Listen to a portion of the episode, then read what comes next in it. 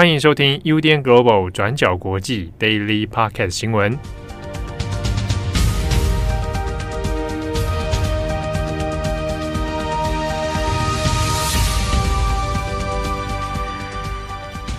Hello，大家好，欢迎收听 UDN Global 转角国际 Daily Podcast 新闻。我是编辑会议，我是编辑木仪。今天是九月二十三号，星期五。好，那么在星期五的这一天呢，我们准备了三则的新闻要跟大家更新。好，我们第一则来更新伊朗女子阿米尼死亡之后全国示威的消息。自从阿米尼因为服仪的问题被警察逮捕之后离奇死亡，在当地的示威抗议已经持续了六天了，那范围也已经扩大，来到了五十多个城镇哦。可以说是二零一九年抗议汽油涨价以来，伊朗最大规模的一次示威抗议。那我们可以从新闻画面中看到，示威者集体大喊“独裁者去死”，还有“女人、生命、自由”等等的口号。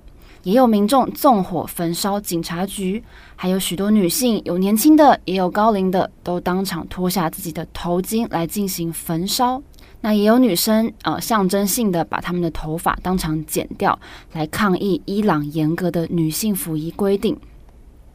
那伊朗当局有承认，过去共有八个人在抗议中死亡，但是人权团体就说，死亡人数远比官方数字超过了很多倍。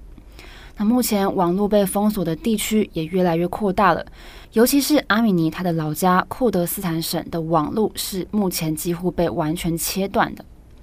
那还有一些 Instagram 跟 WhatsApp 的用户就说，现在只能发送简短的文字，要传图片跟影片的时候，发现传不出去。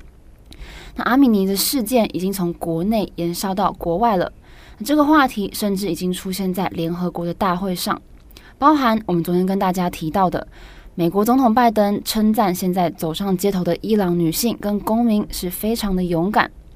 然后，伊朗总统莱希他则是在联合国的大会上回击说，他认为西方国家对于阿米尼的死亡的关注是一种伪善。那目前也已经出现了一些制裁的行动哦，像是九月二十二号，美国财政部宣布要冻结伊朗道德警察还有高阶维安官员的美国资产，也限制美国人跟这些人有经济上的往来。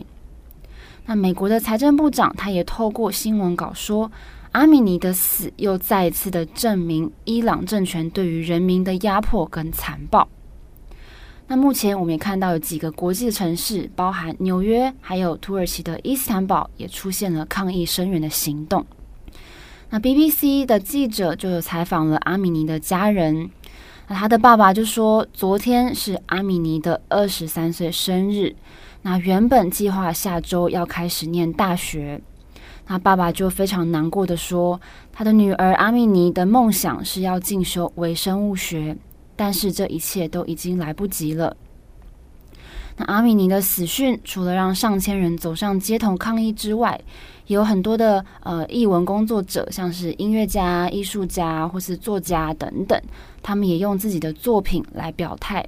那像是伊朗有一位呃蛮知名的漫画家，他就以一九八九年六四天安门事件，民众用肉身挡住战车的那个画面作为启发，那画了一幅作品来悼念过世的阿米尼，以及支持在街头上抗议的女性。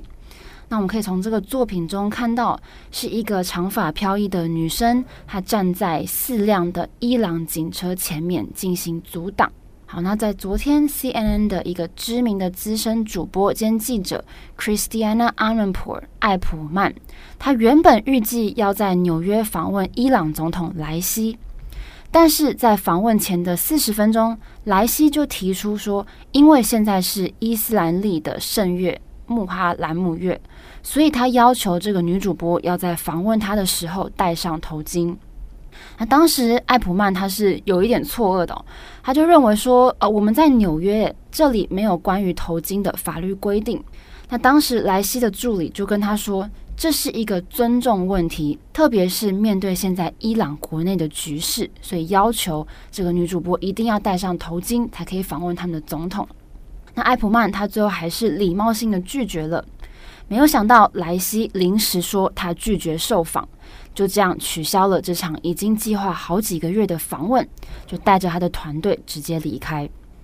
那埃普曼就在事后在 Twitter 上贴了一张照片，那照片中是他穿着白色的西装，坐在访问的现场，面对着一张空空的椅子。那这张空空的椅子呢，也就是原本伊朗总统莱西要受访的那个座位。那埃普曼就说，他从一九九五年以来就访问过伊朗的每一位总统，但是都没有任何一位总统要求他要在访问他们的时候戴上头巾。他就提问说：“如果今天是在伊朗国内进行访谈，那女性记者都会因为要入境随俗而戴上头巾的。但是这一次的访问地点是在美国，为什么他们需要配合这样子的要求呢？”好的，接着伊朗第二则，我们要来讲东南亚柬埔寨大屠杀判决的一个新闻。柬埔寨在一九七五年到一九七九年发生了红色高棉大屠杀事件，导致将近两百万人死亡，是相当于当时候柬埔寨人口的四分之一。随后，联合国跟柬埔寨就在二零零六年成立了特别的法庭，来专门负责审理红色高棉时期的高层犯罪。那就在九月二十二号的时候，特别法庭也就做了最终的判决。判定当年红色高棉最后一位还在世的领袖，那今年九十一岁的乔生潘，维持屠杀罪名还有无期徒刑的判决，不得再上诉。你在二十二号的法庭上面可以看到，已经年老虚弱的乔生潘就坐在被告席的轮椅上面聆听判决。那现场大概有五百人见证这一场审判，那包括红色高棉政权下的幸存者、佛教僧侣。外交人员还有政府官员等等。那我们先来解释一下红色高棉政权的这个历史背景，以及针对这一场审判的争议。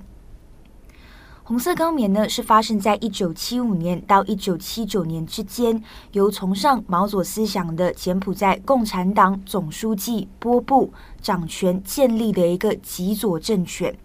那一般来说，我们也会称红色高棉叫做刺检政权。那刺是刺刀的刺。那这个柬埔寨共产党总书记波布，他希望可以实现自给自足的农业社会，所以强制发起城市大清空、平民下乡、集体农耕的社会工程。那试图呢，把柬埔寨改造成一个无阶级的社会。那不过这个强硬的改革手段，到最后是呃引发了大规模的饥荒，还有传染病。最后呢，波布甚至是以种族清洗为名，是大规模屠杀了国内的高知识分子还有异议分子。那在这个政权短短三年八个月的时间，根据统计，就导致两百万人直接或者是间接死亡，是占据当时候柬埔寨人口的四分之一。后来是因为柬埔寨跟越南在一九七八年爆发了战争，红色高棉政权才正式被推翻。那这一场大屠杀历史到现在也还是柬埔寨的一个国家伤痕哦。那接着呢，随着战争还有政治上面的各种拖延，柬埔寨是一直在二零零六年在联合国的支持下，才开设了一个特别的法庭，希望透过法律的审判为幸存者伸张正义。不过，我们可以看到，特别法庭的成立时间是已经在大屠杀结束后。快三十年的时间才成立哦，虽然成立的时间相对来得比较晚，但至少幸存者也认为，呃，可能有一个伸张正义还有记住历史的管道。但总的来说，这个特别法庭虽然是成立了，但是审判的进度非常缓慢，审理的案子也非常的少，所以引发了很多争议。主要是在二零一八年之前，特别法庭其实才审理了三个案件。而且也因为像我们讲的成立时间比较晚，所以最应该受到审判的首号人物，也就是上面提到的柬埔寨共产党总书记波布，其实在法院设立之前，已经在一九九八年过世了。那如果我们再加上最近的这一场判决，那这个法庭从二零零六年成立到现在，耗时十六年的时间。花费超过三点三亿美元，但是呢，只有三个人被定罪。这三个人里面，除了这一次被判决的乔生潘，另外两位都是红色高棉政权下的二号人物。那分别呢，都是在无期徒刑的期间过世了。所以外界也会质疑，经过这么多年的努力，但是被定罪的人却这么的少。那这场审判看起来是不是只像是一个呃空洞的一个演示，来展现给外界看呢？那不过，虽然争议很多，但我们这边要特别提一下二零一八年这一个时间点哦。那在二零一八年，特别法院就有一个关键的判决，也就是判定红色高棉政权下两位高层犯下种族灭绝罪。那其中一位也是这一次被判决的乔生潘。那这也是法院成立四十多年以来，红色高棉大屠杀历史上面第一次被正式认定为种族灭绝。所以也被视为是呃当地转型正义的一个里程碑。那会说是里程碑，也是因为由于过去不管是学界或者是法界，对于种族灭绝的这个确切定义一直有很多的争议哦。包括像是红色高棉的大屠杀是不是真的符合种族灭绝，也有很多的这个激烈讨论。所以，二零一八年的种族灭绝判定也才被视为是一个非常重要的关键。那甚至呢，也是被比拟为柬埔寨版的纽伦堡大审判。说到这里，大家可能也会好奇，为什么特别法庭的进度会这么的缓慢？那其中主要的原因可能也在于政治干预。柬埔寨的现任总理洪森，其实过去曾经就担任过红色高棉政权下的干部。他后来呢，是因为投靠到这个边境越南，最后是随着越军在一九七八年柬越战争的时候进入了柬埔寨，推翻了红色高棉政权。那后来，他的政治仕途也算是一帆风顺。接着，就在一九九八年担任柬埔寨的总理，一直到现在。所以可以看到，特别法庭的审判对于洪森来说，其实相当的尴尬。像是这一次被判刑的乔生潘，之前就曾经在法庭上面指责，他就说，洪森当时候也是红色高棉政权下的干部，那只不过是后来叛变倒向越南了。所以也才传出，呃，这十多年间，洪森其实是不断施压来干预红色高棉的相关审判。那同时呢，洪森自己也不断向柬埔寨的人民呼吁，他就说，人民都已经向前看了，如果再继续审判下去，可能只会让柬埔寨再一次陷入内部动荡。好，那最后这边呢，我们也要补充一下幸存者的说法。那这些幸存者其实也有非常复杂的感受。那有些是认为法院的判决跟文件其实只是告诉柬埔寨人原本就已经知道的事情，但是整个社会，包括经历红色高棉的老一辈，根本不知道要如何谈论这一段历史。那年轻一代也不一定完全知道这段历史的呃真实经过，世代之间是存在着非常大的差异的。那或者说，这些幸存者其实对于特别法庭的期待是更高的。那至少他们希望法庭可以确立历史事实，那对这一段历史呢，有一个基本的共识。但是特别法庭都没有做到这一点。那不过相反的，也有人是保持相对乐观的一个看法。那审判之后，也有一些幸存者就表示，后续呢，其实更加要努力的去挖掘历史。那像是柬埔寨现在还有至少五百万名的幸存者，也是占据当地人口的三分之一。那在红色高棉政权下，也是经历了非常多的苦痛。他们的故事其实呢，还有很多没有被别人听过，或者是被记录下来。那这一些呢，都是审判之后接下来可以继续努力的一个方向。好，我们最后一则来小小转换一下心情。我想喜欢日本的听友们可能已经知道了，日本的边境准备要开放了。那日本的首相岸田文雄昨天在九月二十二号在纽约召开了记者会，正式宣布十月十一号开始会放宽日本边境的管制政策。那除了开放海外旅客自由行，也会启动日本国内的旅游补助，想要用观光来刺激消费。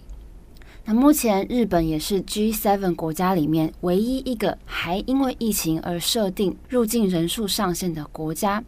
那从十月十一号开始，也会取消现在单日入境人数上限五万人的这个规定。那安田文雄也说，政府愿意用这些松绑的政策来支持遭到疫情影响的旅游业、旅馆业还有娱乐产业。那从日本公布的数据上来看，到八月以前，外国观光客的入境人数已经连续五个月突破十万人次了。那随着日本进一步放宽入境的措施，游客的人数很有可能会持续的增加。那日本政府也说，希望可以透过恢复之前的观光活力，好带动目前的经济。那详细的实施细节，可能也要等到下个星期来正式公布。那有关日元的部分呢？日元近期是大幅贬值的，那日元对美元的汇率也触及到了二十四年来的低点。那再加上能源价格现在上涨，也对日本造成蛮大的打击哦。所以外界也预估说，日本政府下礼拜公布的这个综合经济对策里面，也会包含政府计划怎么应对物价高涨的问题，还有所谓的绿色转型联盟 GX 的推进政策等等。好的，那么以上呢就是今天的三则新闻更新。那最后一则讲到日本的边境开放，嗯、其实，在今天的编辑会议上面，我们就在想说，是不是该去日本玩了？对啊，已经很久没有去了。这两年大家应该都没有机会出国吧？或者是，对啊，因为机票也变得越来越贵。对，然后非常怀念吃日本拉面的感觉。对，我们前几天才刚去吃那个日本拉面午餐的时候。然后七号对于拉面有他自己独特的喜好跟见解，所以我们就开始请教他说啊，北海道日本拉面有什么不一样啊？然后东京有什么不一样啊？等等。对啊，但反正就是很想去日本，去感受一下，就是走在日本街道上的感觉。穿着那个浴衣吗？这是观光客的那种，对不对？一定要换那个浴衣，然后拍照，是不是？踩着那个木屐这样。对。好，但是呢，呃，这一周的重磅广播我们是要讲日本，但是相对来说是一个比较严肃的议题。我们要讲的是安倍的国葬。那在上个星期，安倍就要举行国葬了。但是针对这一件事情，其实在日本掀起很多不同的争议哦，像是也有示威者在街上开始抗议说，呃，觉得不要用人民的钱去办呃这么贵的一个国葬。嗯，那也包括反对说这个国葬到底有没有符合日本现在的法律等等，也有很多不同的讨论。所以大家如果有兴趣的话，也可以准时收听我们这一周的重磅广播。好，我是编辑惠仪，我是编辑木仪。祝大家有一个美好的周末，我们下周再见，拜拜，拜拜。感谢你的收听，如果想知道更多资讯，请上网搜寻 UDN Global 转角国际。